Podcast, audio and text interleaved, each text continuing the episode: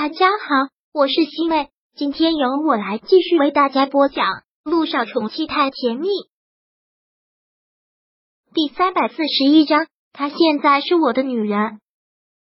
小雨滴今天过生日，一天都过得很开心，但到了最后还是有些小遗憾。他们都走了之后，小雨滴就一个人坐在沙发上，看到陆亦辰开门走了进来，他连忙迎上去。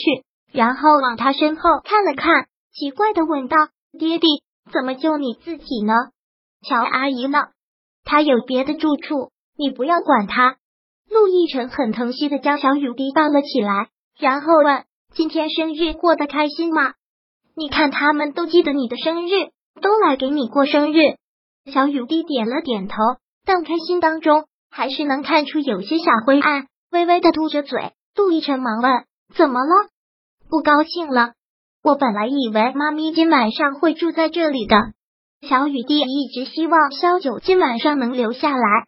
陆亦辰一边抱着他往卧室走，一边说道：“你妈咪今天晚上是不会留下来的，因为我们两个现在的关系，她今晚上也不适合留下来，知道吗？”陆亦辰将他放到了床上，小雨滴瞪着大大的眼睛，很是不解的看着他，爹地。可是我想你们两个能重新在一起呀。陆亦辰苦涩的笑了笑，整理着他额前的几缕乱发，很耐心的解释着：“小雨滴，爹地知道你的想法，但这个不现实。”一听到这个，小雨滴的泪就夺眶而出了，很委屈的说道：“我今天过生日，刚许了生日愿望，想要你们两个在一起。我现在生日还没有过，就要告诉我我你的生日愿望破灭了吗？”陆亦辰连忙给他擦了擦泪，说道：“小雨滴，不要哭，现在还没有过十二点，就还是你的生日。过生日的时候要开心。嗯，可是我现在不开心了。你们两个一起陪我过完生日，然后就各走各的，我怎么能开心呢？”小雨滴性格是很倔强的，很多时候也很执拗，就比如在他们两个复婚的问题上，特别的坚持。这个陆亦辰很理解，但更多的还是心疼小雨滴。嗯，爹地现在还不知道了，要怎么跟你说？大人的世界没有你想象的那么简单，有很多事情是无可奈何的。就像结婚、离婚这件事是人生的大事，不是说结就可以结，说离就可以离的。陆亦辰一直试图耐心的跟他解释，希望他能理解什么。小雨滴，你记得，人生就是这个样子。不是你心里想的什么样生活，就会如你所愿过成什么样。对于一些不可逆的安排，不能去改变，就要学着去接受。就算爸爸妈妈不在一起，同样也都很爱你。还有你肖叔叔，他特别好，跟你妈咪特别好，对你也特别好。所以你要学着去尊重他，这样是我们三个人在爱你，不是更好吗？杜奕晨知道他还太小了，肯定不会理解。然后又忙将他搂在了自己的怀里。我说的话，你现在不需要完全懂。爹地只是希望你过一个七岁孩子该有的童年。我们大人的事不要去想太多，好吗？小雨滴的心智很早熟，其实这是陆亦辰不愿意看到的。他希望他像其他小孩子那样，不去想那么多烦心的事情，就是单纯愉快的一个童年。不要再哭了，生日的时候哭。会不开心一年呢？你笑我，我才不要一年都在哭。小雨滴瘪着嘴，很委屈的这么说。那就笑一笑啊！我的小雨滴长得这么漂亮，笑起来更漂亮。小雨滴果真就笑了，然后还是说道：“虽然你刚才跟我说了很多，但是我心里还是很难过。那要怎么办呢？”陆亦辰很无奈，宠爱的笑。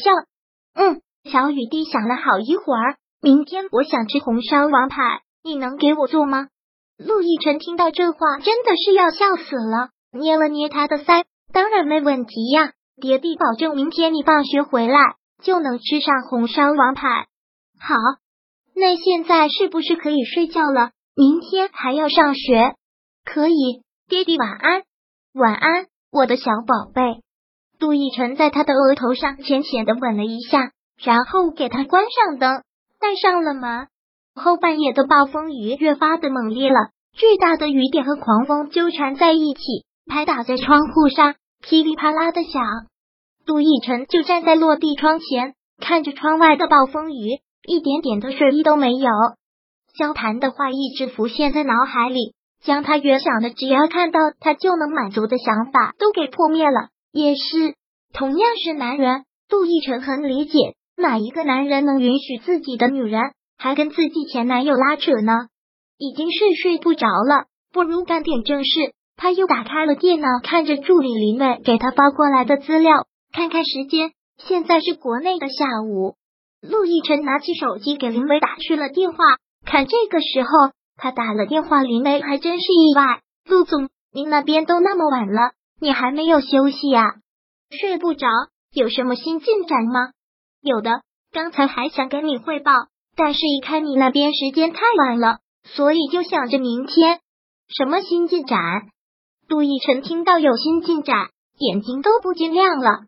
那个携款逃跑的财务主管，真实的履历已经还原了，也找到了他上一任的东家，的确是一个商业间谍。但是取证这一块实在是实在是不容易啊！要不然就把这个情况透露给萧谈，他正好在协助调查，直接让调查机构去调查就好。我们就不要再趟这趟浑水了。不行，这样容易打草惊蛇，说不定还能让对方狗急跳墙。万一杀那个财务主管灭口呢？这些都不是不可能。那要怎么办？难道我们还要继续调查下去吗？毕竟是在美国那边，我现在人在国内，很困难。林雷实在是不理解，做这么多事情对自己一点好处都没有。就是在白费力气呀！现在公司那边怎么样？很忙吗？很忙，不过都各司其职，有条不紊。这个陆总您可以放心。陆亦辰听到这个点了点头，然后说道：“你把调查的所有结果都发我邮箱，这件事你不用管了，我正好在这边，剩下的我来查。”听他这么说，林伟真的是吓死了。再次的确认，杜总，您说你要查？真的有这个必要吗？有这个必要。行了，你不用管了，把查到的资料通通发给我就好。陆亦辰这么说了，林儿也没有办法，只能是顺从。那好，那陆总还有什么需要，随时吩咐我。什么时候想回国了，我帮您订机票。知道了，这段时间辛苦了。陆亦辰说完之后，挂断了电话。林梅动作很快，给他发过了所有的资料。陆亦辰看着这些资料，那个财务主管的真实履历，还有上一个东家的详细资料，果然是一个厉害的主，要不然也没有能力做这样的一个局。第三百四十二章播讲完毕。想阅读电子书，请在微信搜索公众号“常会阅读”，回复数字四获取全文。